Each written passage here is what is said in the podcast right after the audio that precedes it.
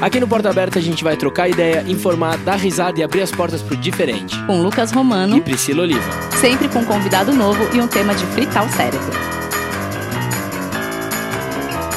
Sejam muito bem-vindos a mais um episódio de Porta Aberta! Olá, Bertinhas e Abertinhos! Como é que vocês estão? Tudo certo! Bom, gente, hoje no Brasil há cerca de 305 povos indígenas, totalizando aproximadamente 900 mil pessoas. Yanomamis, Guaranis, caiapós, tupinambás, tupiniquins, pataxós, potiguaras. Desde a chegada do europeu branco no Brasil, os povos indígenas sofrem com a violência, o genocídio, o desprezo e a dominação das suas culturas, entre muitas outras formas de descaso e violência. E tudo isso tem um único objetivo: a apropriação das terras indígenas. A Constituição de 88 ela determina que deve se proteger e respeitar as comunidades indígenas com demarcação de terras, respeito a costumes e culturas, entre outras obrigações mas atualmente não é isso que está acontecendo. E é importante a gente lembrar, Brasil, que a morte de um indígena não é somente o fim de uma vida de um ser humano. A morte de um indígena é principalmente o apagamento da história. Afinal, a gente se pergunta: como é ser indígena hoje aqui no Brasil? E para bater um papo com a gente sobre esse assunto, por favor, recebam Breno Xavier. Uma salva de palmas. Uhul! Bem-vindo, Breno! Bem-vindo, Breno! coisa boa. Sim, Breno, muito obrigada. É um prazer falar com você. Tenho certeza que vai ser daqueles programas inesquecíveis que a gente vai gravar. Com certeza será para mim, isso eu sei. Bom, vamos lá. É, Breno, quando a gente observa assim essa questão da diversidade dos povos indígenas, nós nos deparamos com grupos que são extremamente diferentes, né? A variação no idioma falado, nos valores, nos mitos, nas regras, no tipo de moradia, entre outras coisas. E de acordo com essa variação, eu estava lendo que são mais de 190 línguas faladas no Brasil e a gente fica achando que aqui a gente só fala português, né? E existem indígenas em vários contextos. O indígena que mora na aldeia, é, o indígena urbano. E aí eu queria que você contasse um pouquinho de você pra gente. Que eu tava vendo um vídeo que você fala, que eu gostei muito, que você fala que você é filho de pai caboclo e mãe judia. E que na sua infância você viveu mais a cultura da sua mãe.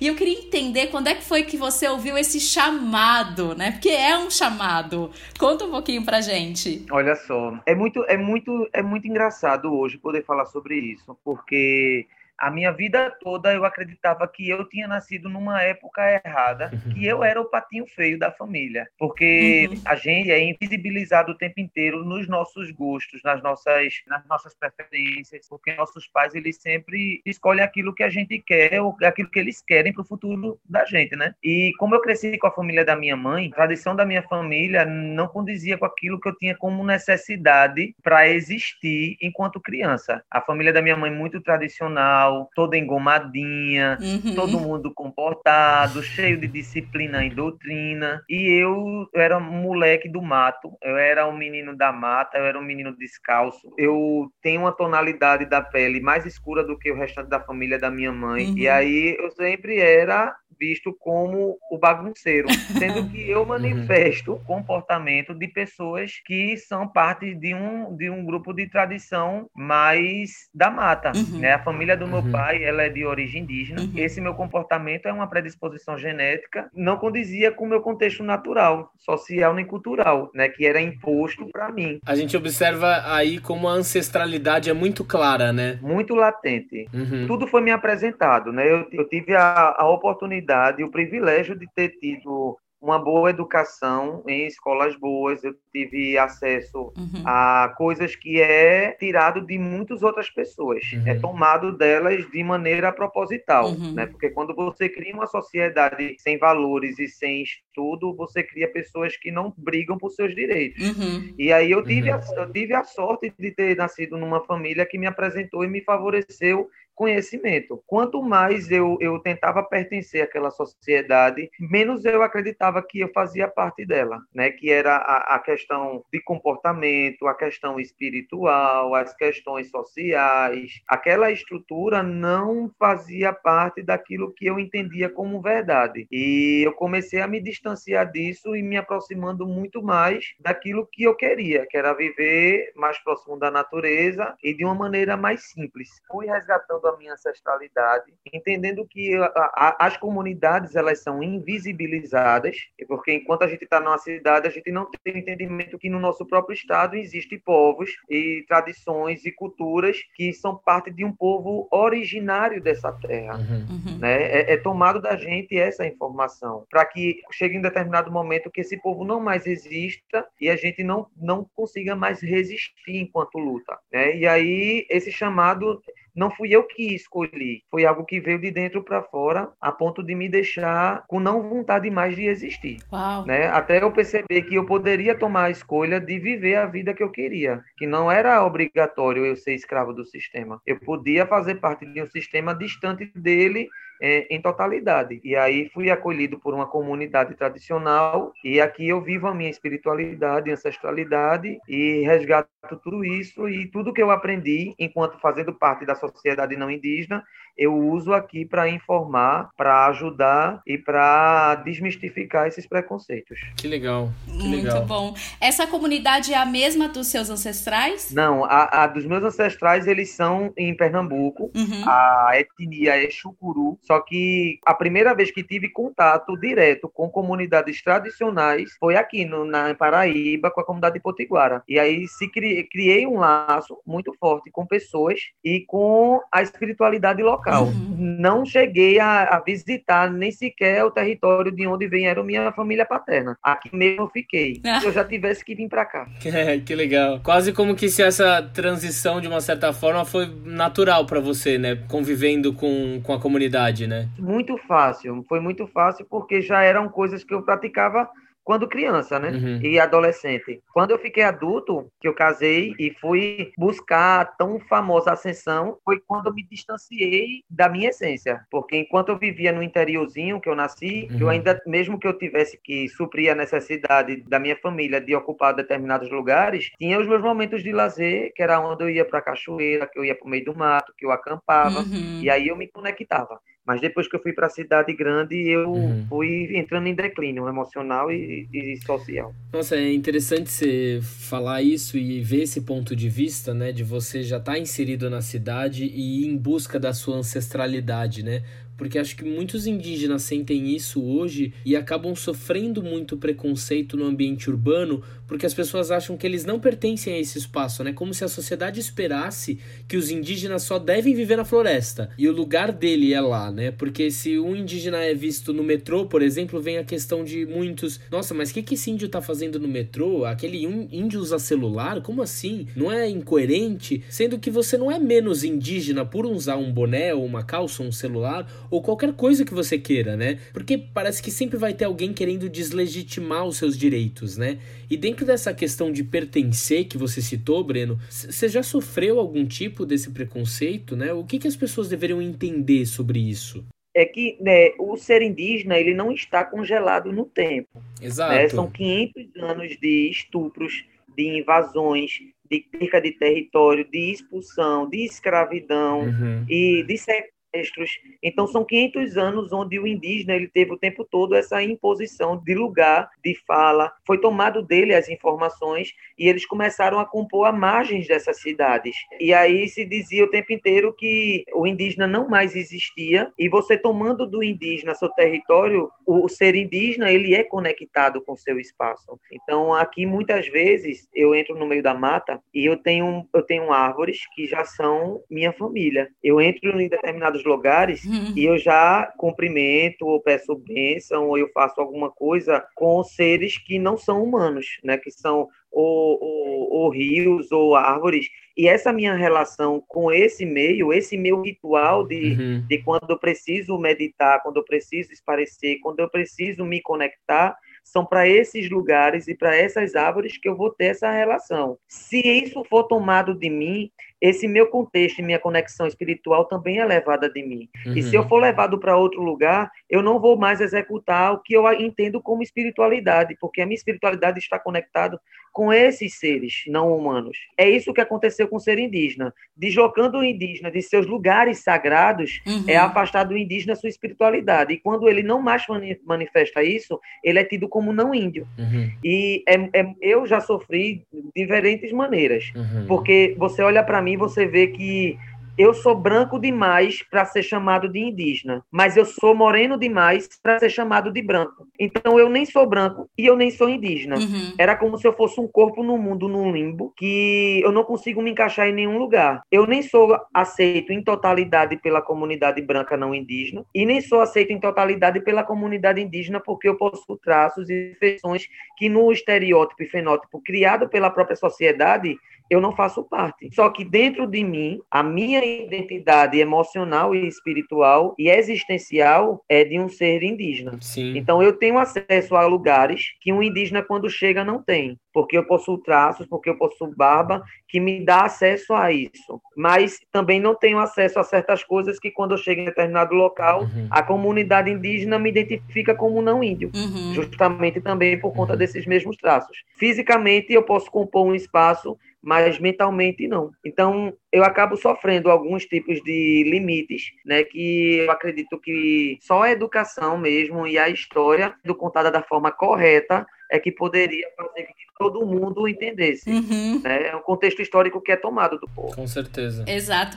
Eu fico até pensando, é, Breno, ouvindo você falar, vendo seus vídeos e tudo mais, e de tudo que a gente tem aprendido e visto, né? Que, meu Deus, como eu aprendi tudo errado na escola. Porque você fala, gente, primeiro que os índios, para eles não tava tudo bem, não. Eles foram dizimados, as mulheres foram estupradas, não era todo mundo amigo, muito feliz, muito contente. Ninguém aceitou. Vem, chega aí, chega aí, galera. Chega é aí, assim, vem né? cá, Sim. né? Poxa, era o território, era a casa deles que estava sendo invadida. Então, assim, hoje eu fico lembrando das aulas de história que eu tinha, eu falo, meu Deus, tá tudo errado. E é como você fala, tudo até errado. hoje as pessoas querem ver aquele índio do livro de história que retratava o índio de 1500, né? Existem vários projetos do próprio Estado que têm o intuito realmente de instituir toda a diversidade cultural é, dos povos originários do Brasil. Um dos projetos é esse. Você ensina as crianças nas escolas não indígenas que os indígenas são aqueles que têm um estereótipo uhum. baixinho, do cabelo de, de cortadinho de cuia, preto, do olho puxado, pele pintada, que vive no meio do mato. E aí, quando essas mesmas crianças que crescem e viram adultos, como vocês, como nós, uhum. e a gente chega num determinado local de uma, de uma etnia, de uma aldeia, e a gente não encontra um indígena morando na mata, o indígena é, com aquele estereótipo, a gente aponta o dedo dizendo que ele não é índio. Ele não é índio porque o índio que a gente sabe que é índio é aquele do livro. Uhum. É, existe um processo de colonização uhum. causado pela própria sociedade que o Estado é, motiva a fazer. Sim. Isso é muito perigoso, porque como as comunidades tradicionais também não, não recebem do Estado uma instrução de qualidade, então ele não consegue se defender. Então, se chega alguém aqui e aponta o dedo, tu não é índio, não, que tu faz isso, ele começa a acreditar que ele não é índio mesmo, não. E aí ele começa a reproduzir o que estão dizendo que ele não é. Logo quando eu cheguei no território, uhum. eu fui conhecendo muitas pessoas e quando eu, eu, perguntava sobre a indianidade dela, e aí como é, é tu, tu é indígena local, a pessoa tinha vergonha de confirmar, porque ser índio era ser visto como preguiçoso, Sim. ser índio era ser visto como, como indigente, ser índio era algo ruim. Então essa associação que eles tinham do, de ser indígena com o que as pessoas falavam era ruim dizer que era. Nossa. Até que a gente cria projetos e cria eh, maneiras de valorizar a sua indianidade e hoje em dia a gente consegue chegar no local e as pessoas tomarem para si. Sou índio sim, sou daqui sim, gosto de ser, pertenço a esse lugar. Sim. Então, assim, são projetos que o Estado tentam criar para tentar deslegitimar a indianidade das pessoas e tudo isso por falta de informação coerente e verdadeira. Porque a história é contada pela parte de quem bate, uhum. nunca da parte de quem apanha. Exatamente. Exato. E, e, eu até fazendo essa pauta, eu descobri um termo que é nos ensinado e falado e que eu descobri que ele é errado, que é tribo né? Que é errado, que o correto é você usar povos indígenas. Você pode explicar um pouquinho melhor para os nossos ouvintes por que, que é errado usar o termo tribo? É porque a, a expressão tribo, ela, ela refere-se a um povo ainda, é, é um povo que, que estivesse em processo evolutivo da humanidade. Hum. Era como se fosse um hum. povo atrasado e que quando você se usa, utiliza a palavra tribo, você quer falar de um determinado povo um determinado costume específico. No Brasil, nós somos povos. Uhum. No início, você falou, somos mais de 300 povos indígenas. Uhum. Então, não tem como você usar, utilizar a palavra tribo, sendo que cada povo desse uhum. possui especificidades, culturas, tradições, linguagem, crenças diferentes. Então, são etnias não tribos, é uma etnia, são etnias Exatamente. distintas uma das outras. É, o meu povo de origem, mesmo que seja aqui no Nordeste, mesmo que seja no estado vizinho, o meu povo ele possui tradições e crenças que não são iguais em totalidade com o povo que eu vivo hoje, Potiguara, uhum. né? Utilizamos alguns termos, algumas palavras, alguns encantados e até a mesma medicina espiritual, né, que é a Jurema Sagrada, mas nós não a cultuamos da mesma maneira. Uhum. Fazemos uso da mesma planta, mas não do mesmo modo. E isso é uma diferença. Então nós não somos uma tribo, somos uma etnia, um povo, um grupo. Muito bom. Completamente. Breno, um, um outro tema que é muito questionado, né, pois muitas pessoas confundem ou não sabem exatamente o que é, que você já falou sobre isso no seu Instagram, que é a questão de se apropriar de uma cultura, né? Se a gente olhar para o mundo da moda, o mundo do entretenimento, na publicidade, enfim, a gente vê muitas pessoas se apropriando da cultura de outros povos por dinheiro, por pura diversão e não dando o devido valor àquela cultura, né? E a apropriação cultural, né, é um termo que tem sido muito utilizado para a gente até entender as origens do Brasil e também entendermos o que de fato aconteceu com as minorias indígenas, negras, ciganas, entre outras. E ao mesmo tempo, as pessoas adoram falar que a apropriação cultural é mimimi, não pode fazer nada, mas é sim uma questão importantíssima, né? Você pode falar um pouquinho sobre isso para os nossos ouvintes? Aqui na tradição indígena, cada povo ele possui as suas crenças e cada item que compõe a sua veste, né, ele possui um significado, ou seja, espiritualmente, ou seja, de tradição mesmo. Aqui a gente tem o maracá, né? Que o maracá é como se fosse o chocalho. Essa é uma peça essencial uhum. para o convite dos encantados. Encantados são as, os espíritos, as entidades que nos protegem, que protegem as matas, que protegem os rios. Então, quando nós utilizamos o maracá, nós estamos entrando em conversa, em contato com esses encantamentos. Uhum. Então, em nenhum momento a gente pode utilizar essa peça de maneira vulgar ou irresponsável, né? Os nossos adornos, uhum. cada adorno também possui uma simbologia. Aqui, por exemplo, exemplo, eu tô com um dentezinho de tubarão. E dente de tubarão, ele significa proteção. Uhum. Como eu vivo no mar e vivo cercado por água, a crença potiguara, quem me presenteou com esse dente disse: para você que vive como um peixe, não correr o risco de se afogar. Que legal. E aí é uma proteção. Eu estou usando uma pulseira que é um casco de tartaruga. Uhum. Significa proteção, longevidade e resistência. Uhum. Então, quando alguém está uhum. no carnaval e começa a utilizar de, das vestes indígenas, indígenas, primeiramente, ela, a primeira coisa quando a pessoa se veste é querer ficar sensual. Então você promiscuiza o corpo ou feminino ou masculino Total. indígena que está o tempo inteiro tentando se pôr como sujeito para uma sociedade que está o tempo todo tentando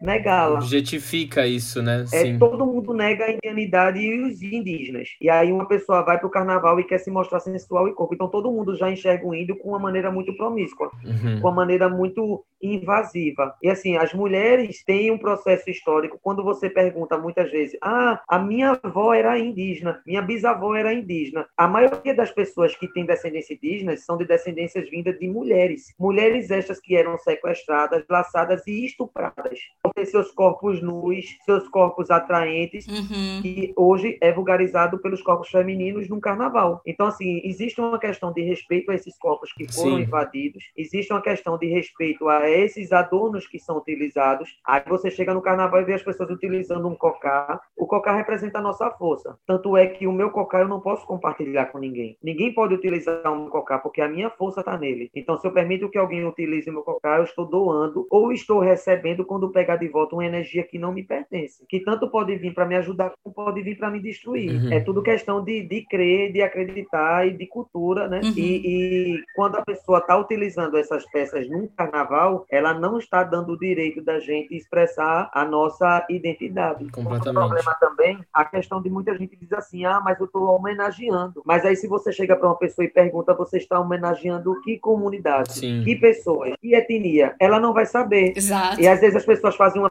pintura indígena que pegou na internet, e aí, às vezes, ela tá achando que tá fazendo uma pintura Uhum. e que tá tudo de boa, mas às vezes ela tá fazendo uma pintura de funeral, uma pintura em Uhum. evocação, que não é boa. E aí, tipo, existe uma falta de conhecimento que quando ela pode não estar atraindo por ela não acreditar, mas ela, ela está causando um desconforto em comunidades Sim. que sabem o que aquilo significa. Sim. E se é desconfortável para alguém, então não é legal. E de povos que foram dizimados, né? É. Isso é importante falar, né? não tem lugar de fala, povos que não têm espaço na mídia, povos que não têm, não têm direito nem a permanecer no seu próprio território. São povos que estão lutando o tempo inteiro para existir e resistir, e as pessoas estão utilizando do que eles têm como se não tivesse valor nenhum. E é por isso que é tão ruim. E fora as empresas, né, que acabam se dizendo empresas inclusivas, só que eles acabam utilizando alguns utensílios, adereços é. de uma maneira completamente errada e acabam se apropriando de uma cultura e ainda assim ficam dizendo que é inclusivas e, E ganhando dinheiro e em ganhando cima dinheiro disso. com isso, exatamente. Poderia se criar meios de levar essas pessoas que querem consumir um produto artesanal Uhum. a essas comunidades como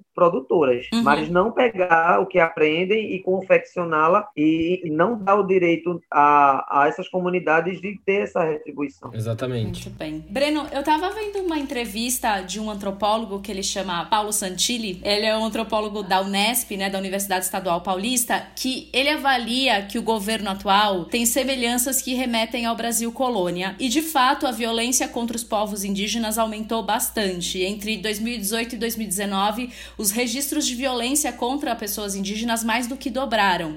E até essa semana eu tava vendo uma matéria que o Fantástico soltou, que eles é, explicam o que é o caveirão rural, que nada mais é que um trator adaptado por fazendeiros para atacar comunidades indígenas, principalmente a comunidade Guarani Kaiowá, que gravaram inclusive esses vídeos e estão espalhando, né, mostrando para a imprensa o que está acontecendo com eles. O desmatamento em terras indígenas aumentou 63% em abril desse ano em relação ao mesmo mês do ano passado, de acordo com os dados do Instituto Nacional de Pesquisas Espaciais, o INPE, e o mesmo estudo mostra que de janeiro a abril deste ano, o equivalente a 1.800 campos de futebol foram destruídos. As comunidades que você tem contato, elas estão sendo ameaçadas, elas sofrem ataques, essas pessoas elas vivem sobre o estresse e a pressão de um dia perderem seus territórios? Veja, é, não, não causada por esse governo atual de maneira tão violenta como está acontecendo em outros territórios. Uhum. Né? Porque o nosso território ele não possui riqueza mineral. Ah, tem isso também. Porque Hum, esses, esses territórios estão sendo invadidos não é só pela questão do espaço, é pela questão da riqueza mineral que ele pode proporcionar. Uhum. Seja lá petróleo, é, pedras preciosas e pecuária, né? Aqui no Uhum. território a gente tem um problema que ele é colonial. A reserva potiguara ela está aqui mesmo antes da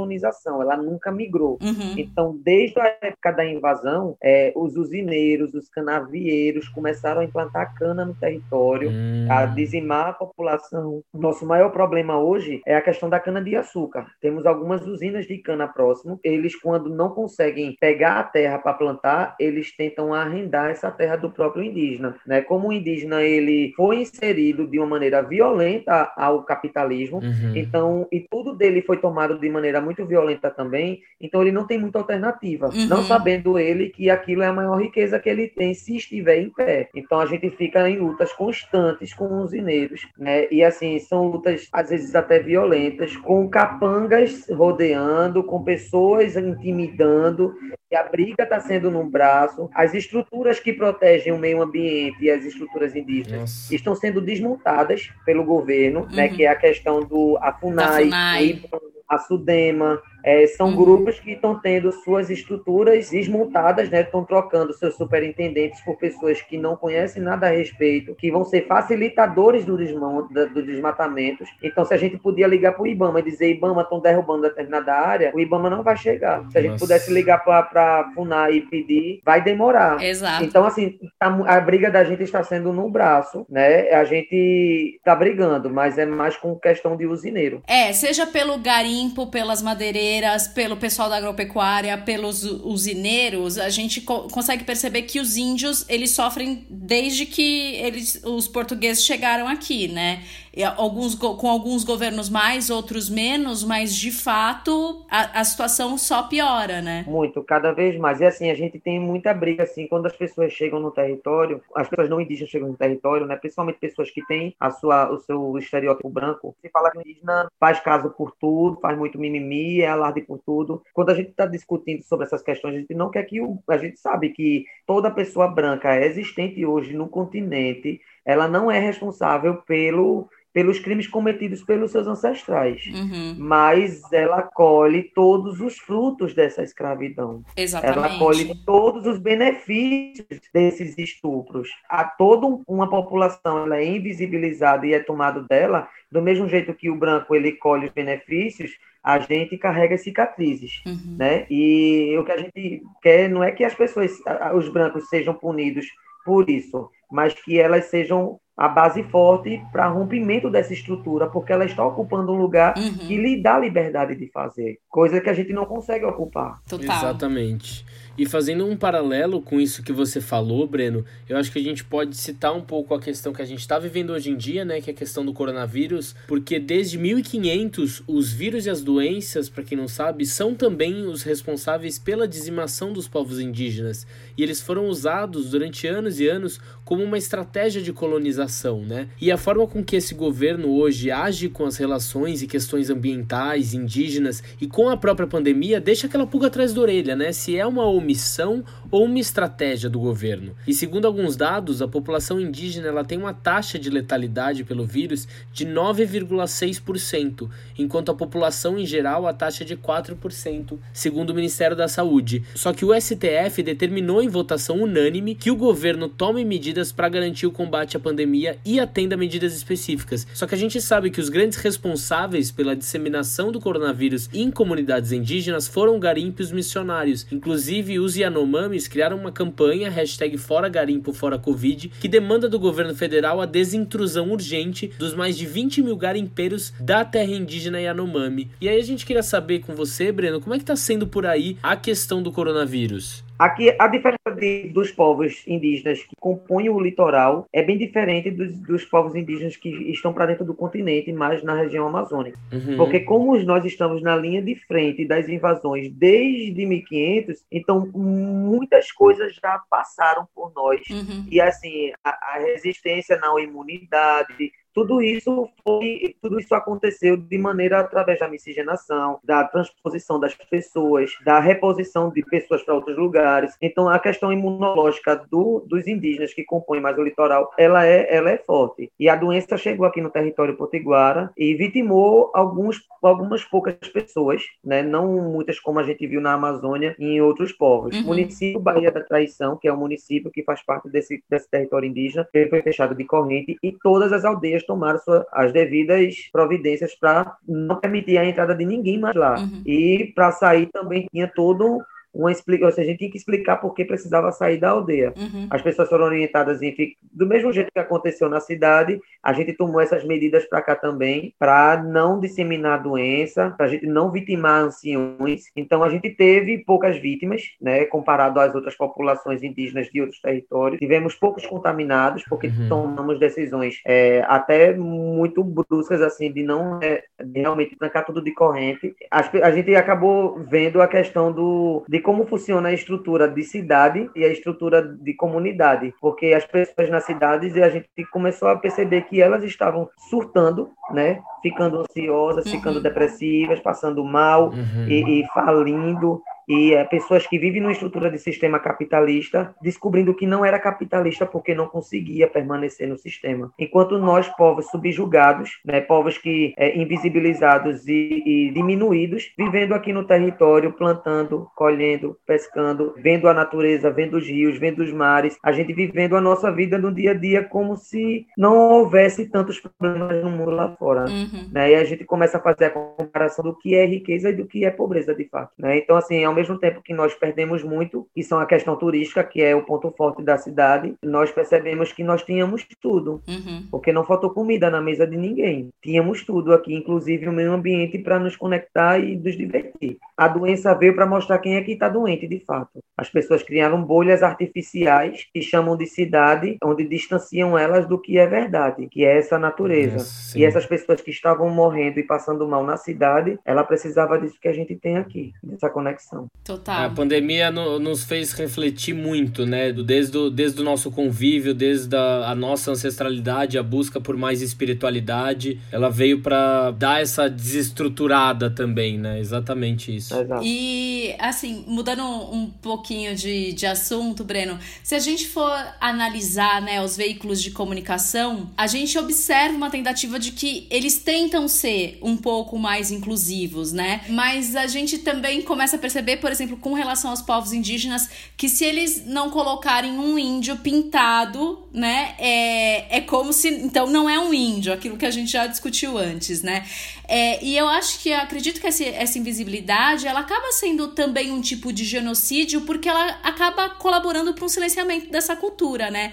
E aí eu queria saber de você, Breno, se você já se sentiu, teve algum momento que você se sentiu representado, algum momento da sua vida que você olhou é, algum filme, algum, alguma coisa na televisão ou nas mídias e se sentiu representado?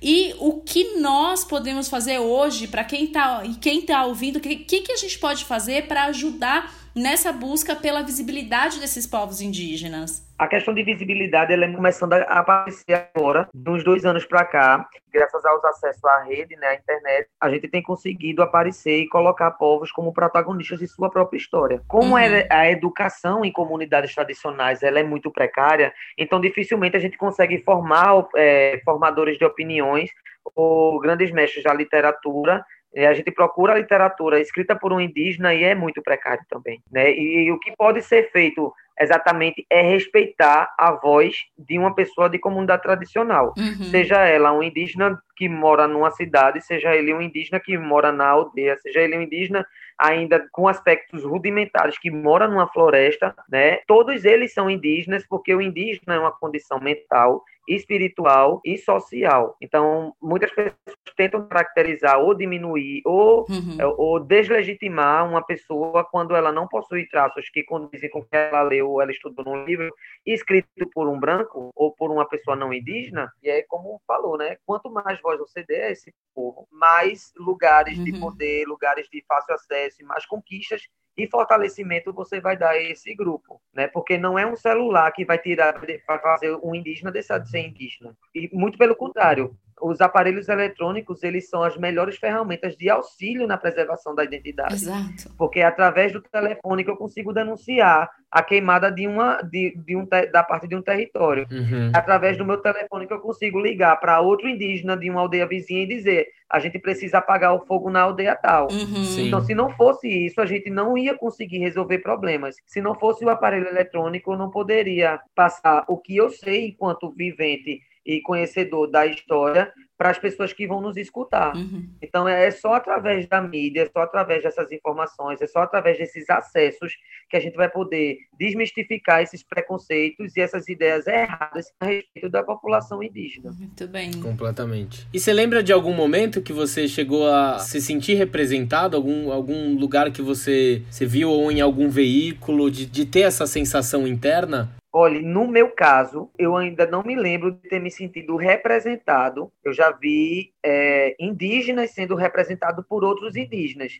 Mas no meu caso, que sou mestiço, uhum. no meu caso, que na minha, uhum. na, no, no, censo eu estou lá como pardo, é, no meu caso, que não tive direito de lutar pela minha identidade em sua totalidade, por não ter nascido numa aldeia, por não ter nascido com minha língua materna, por não ter um povo que me reconheça em integridade, eu ainda não vi nada parecido com a minha história sendo representada ou contada em lugar nenhum. Porque a maioria dos pardos, muitas vezes quando diz assim, pardo, a maior, diz assim, tem a população negra no Brasil, a população preta, é muita porque existe tantos pardos que são de origem negra. mas eles não contam que a maioria dos pardos são indígenas que foram expulsos dos seus territórios, consequentemente uhum. pelo censo como pardo. Na questão do meu pai, na minha questão, que nasci, não entrei como branco porque eu não uhum. tenho, eu não sou branco, né? Mas não pude entrar como indígena porque quando eu nasci, no censo não existia indígena. Indígena só entrou no censo em 1991.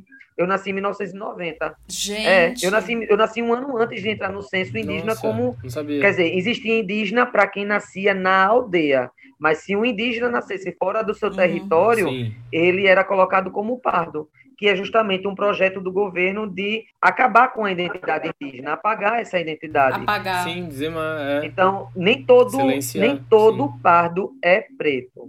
Muitos são indígenas que não sabem que são indígenas porque esses que são é, tidos como pardo na cidade, ele é criado como, como uma pessoa que não tem nada a ver com a nossa ancestralidade e a nossos povos originários, né? Então esse sequestro subjetivo ele acontece de maneira muito violenta, ao mesmo tempo que é silencioso, uhum. é de uma maneira velada que a identidade é apagada. Então eu nunca me senti representado, nem nunca ouvi história parecida com a minha ser contada em lugar nenhum, mas já vi sim indígenas sendo representados. Inclusive tem um que está num, para mim é o cara é Ailton Krenak. Ah, sim, maravilhoso. Ailton Krenak é um maravilhosão. E eu vejo sim. que é. ele não só representa os indígenas como ele representa a humanidade, uhum. porque ele trata de assuntos não só ambientalistas nem indigenistas, como ele traz assuntos que podem garantir a sobrevivência Sim. da raça humana. O valor do ser humano. Sim, é. total. Ele é incrível. Sim. E ah, eu tenho uma curiosidade. Não sei nem se dá para responder essa pergunta, mas enfim, eu queria saber, Breno, qual foi assim a maior sabedoria que você aprendeu sendo um indígena? Assim, eu acho que vocês devem ter coisas maravilhosas e incríveis, mas para você o que o que foi mais marcante? É, foi para mim foi ter certeza absoluta de que nós somos partes de algo muito maior, né? Porque o tempo inteiro é apresentado para gente que a natureza é uma coisa e que nós somos outra coisa completamente diferente. E eu nunca acreditei nisso, mas todo mundo me dizia quando eu tratava bem um animal, outras pessoas me tratavam com desprezo ou me tratavam como um louco. Quando eu passava por uma árvore e abraçava, as pessoas também me tratavam de uma maneira diferente. Então, quando eu pude perceber e descobrir que a energia que compõe a minha matéria, compõe a matéria de tudo que existe enquanto vivo na natureza, quando eu descobri que a minha conexão com a Terra, ela é química, a minha conexão com a natureza, ela é biológica e minha conexão com o universo, ela é atômica. Estamos todos conectados e somos partes de um todo. Eu sou filho da Terra, sendo que tudo que está em cima dela é filho dela também, logo somos todos irmãos. Por isso é tão comum quando você chega numa, numa parte que é comunidade indígena, você vê verde, você vê água, você vê vida, porque a gente se entende como um filhote da terra e que tudo que está dentro dela é irmão. Tudo merece cuidado, respeito e proteção. Então a gente se protege, a gente se cuida. E aquilo que eu falei no início, que eu entro na mata e eu cumprimento a árvore, eu peço benção, eu deito em raiz, eu boto minha cabeça em pedra. E para mim é tá tudo vivo. E quando acontece alguma coisa que alguém, sei lá, quando eu vejo que uma árvore é derrubada, é derrubada junto com ela vidas de muitas espécies de animais que precisam dela para sobreviver. A árvore para mim é mãe. Se não foi o que eu aprendi, porque eu acredito que isso já estava em mim, Ai, mas algo que eu tive certeza absoluta que é real. É essa conexão com tudo que existe e tudo que é vivo. Ai, Ai que, lindo. que lindo. Sim. E a gente precisa saber, né, que a causa indígena ela não é uma luta só do indígena, mas é uma luta de todo mundo, né? A causa indígena é defender a cultura, a natureza, tem a ver com todos nós, né? A cultura do nosso país. Então a gente precisa dar espaço para as pessoas indígenas, a gente precisa viver essa natureza, essa, essa espiritualidade, né? É, e é bizarro porque é algo tão óbvio, mas a gente tem que é, reforçar esse pensamento sempre, né? É, eu costumo dizer que se chove nas cidades, se chove nos campos, é porque os indígenas estão aqui aqui. Se a medicina tem lugares para encontrar novas curas, é por nossa causa. Exatamente. Né? E aí, tudo que se precisa numa cidade é se coletado de um lugar verde, de um lugar vivo. Todas as questões de abastecimento de água que as pessoas consomem vêm de territórios preservados por comunidades tradicionais. Quer dizer, é, preservar a comunidade indígena é preservar a própria existência da raça humana. Sim. Né? É um efeito dominó de que quando você destrói e você acaba eliminando eliminando espécies diferentes de animais, tudo isso vai resultar, vai resultar num prejuízo que vai. Nós somos a última peça, né? Estamos vivendo atualmente o antropocentrismo, né? Que é o caos e a próxima extinção em massa ela vai ser ocasionada pelo próprio ser humano. Uhum. Não vai ser asteroide, não vai ser era glacial, não vai ser erupções vulcânicas nem terremotos, Sim. vai ser pessoas matando a vida do planeta. Sim. Isso está acontecendo, vai né? Vai ser natural. Está é. é. acontecendo agora, nesse exato momento, Sim. pelo Brasil inteiro. Sim, Sim, essa semana, inclusive, a gente mora aqui em São Paulo. Essa última semana foi uma semana muito quente, extremamente assim, de temperaturas recordes desde 1943. Está tudo relacionado com o que está acontecendo no Pantanal, é. né? A gente não pode falar, não, não, ah, tá quente porque tá quente. Não, tá quente porque a gente tem uma boa parte do Brasil que tá queimando. Exatamente. Né? Exatamente. Teve um. É, muitos dos problemas que acontecem em territórios que parecem não haver conexão nenhuma é resultado de um impacto que a gente ocasiona em um lugar distante. Com certeza. Houve um, uma, uma época que a nascente do Rio São Francisco parou de escoar água. E tudo por conta do desmatamento ocasionado num lugar muito distante de onde a água nascia, né? uhum. né? Porque o lençol freático ele é abastecido pelas raízes das árvores. Uhum. Quando as árvores são derrubadas, Sim. a gente impede que a água abasteça o lençol. E a gente extrai Sim. água do lençol o tempo inteiro. A gente bebe água de nascente. Aqui no território potiguara, um, um ancião bem antigo disse para mim que nós tínhamos 23 florestas e hoje nós temos duas. Meu Deus. Gente. E não foi o índio que destruiu, não foi o indígena que destruiu, foram usineiros, madeireiros, cavoeiros que chegaram no território e foram destruindo nossas árvores. Consequentemente, todas as nossas nascentes secaram. Temos poucas, ainda temos. Temos lugares paradisíacos ainda aqui, porque nós lutamos para resistir e para proteger esses espaços, uhum. mas que tínhamos muito mais. E a gente não tem mais Sim. nada porque tomaram de nós. É assustador. É, é assustador. É, é, é, é muito dolorido saber que nós estamos caminhando para um caminho que não vai ter volta. Uhum. Nós vamos entrar em suicídio coletivo. Eu não sei como vai ser o fim mas eu não quero estar aqui para ver. É. E, e, quando que as pessoas vão perceber que isso já está acontecendo, né? O que mais precisa acontecer para as pessoas se darem conta, né? Isso que é o mais assustador. Muito assustador. É, a nossa capacidade de sobrevivência está em risco, né? Total. Total, completamente. É isso aí. É, Breno, é o seguinte, a gente tem um quadro aqui no nosso podcast onde a gente abre a porta para alguém, para alguma situação, para que o seu coração aí estiver batendo no momento. Eu vou começar aqui abrindo a minha porta pro portal survivalbrasil.org, que é uma organização que trabalha em parceria com povos indígenas para ampliar suas vozes no cenário global e mudar o mundo a seu favor. Eles pesquisam, expõem confrontam as atrocidades cometidas por governos e grandes corporações. Eles têm 50 anos de experiência em pressionar governos e realizar realizar campanhas internacionais para obter resultados e eles trabalham com mais de 100 povos indígenas ao redor do mundo. Eles possuem várias campanhas como descolonizar a conservação, parar com o genocídio indígena. Então, para você poder ajudar, você que está ouvindo aqui o podcast, é só entrar em www.survival.brasil.org e fazer sua doação, pois muitos indígenas estão sofrendo muito com a invasão e o roubo de suas terras. Então, não custa nada a gente retribuir um pouco, né? Inclusive, eles têm uma petição para assinar também para parar com o genocídio indígena então você que está ouvindo, entra lá no site, assina a petição. O objetivo é alcançar 50 mil assinaturas e eles já têm 38 mil. Eu já assinei, agora vamos fazer nossa parte. Então é isso. E você, Pri, para quem você abre a sua porta? Bom, eu vou abrir a minha porta para a Articulação Brasileira dos Psicólogos Indígenas, a, a BIPSI, que foi fundada em maio desse ano agora, através das redes sociais, psicólogos e psicólogas que pertencem a diversos povos originários de todo o mundo. Eles fundaram esse movimento que busca dar visibilidade a uma nova forma de pensar a psicologia e agir ativamente na construção de políticas públicas. A página principal deles é no Instagram, abipsi, underline, eu vou deixar no, na descrição do podcast. E, gente, tem coisas incríveis, eu tava dando uma olhada, e da gente também ver a importância desse, do trabalho dessas pessoas, né, desses psicólogos e psicólogas, e que eles podem sim fazer uma grande mudança de como a gente enxerga, como a gente trabalha e como a gente entende a questão dos povos originários. Então, entra lá, dá uma olhada que vale super a pena. Bacana. E você, Breno, para quem você abre a sua porta? Olha, eu vou abrir minha porta para um projeto lindo chamado Projeto Motirô. Motirô é uma palavra no tupi que significa motirão, que é justamente pessoas que se agrupam para trabalhar juntas e para um propósito maior. Então, o Projeto Motirô é um projeto criado para ajudar famílias da etnia potiguara a se restabelecer após é, nesse período de pandemia, né? E aí a gente está tentando coletar cestas básicas,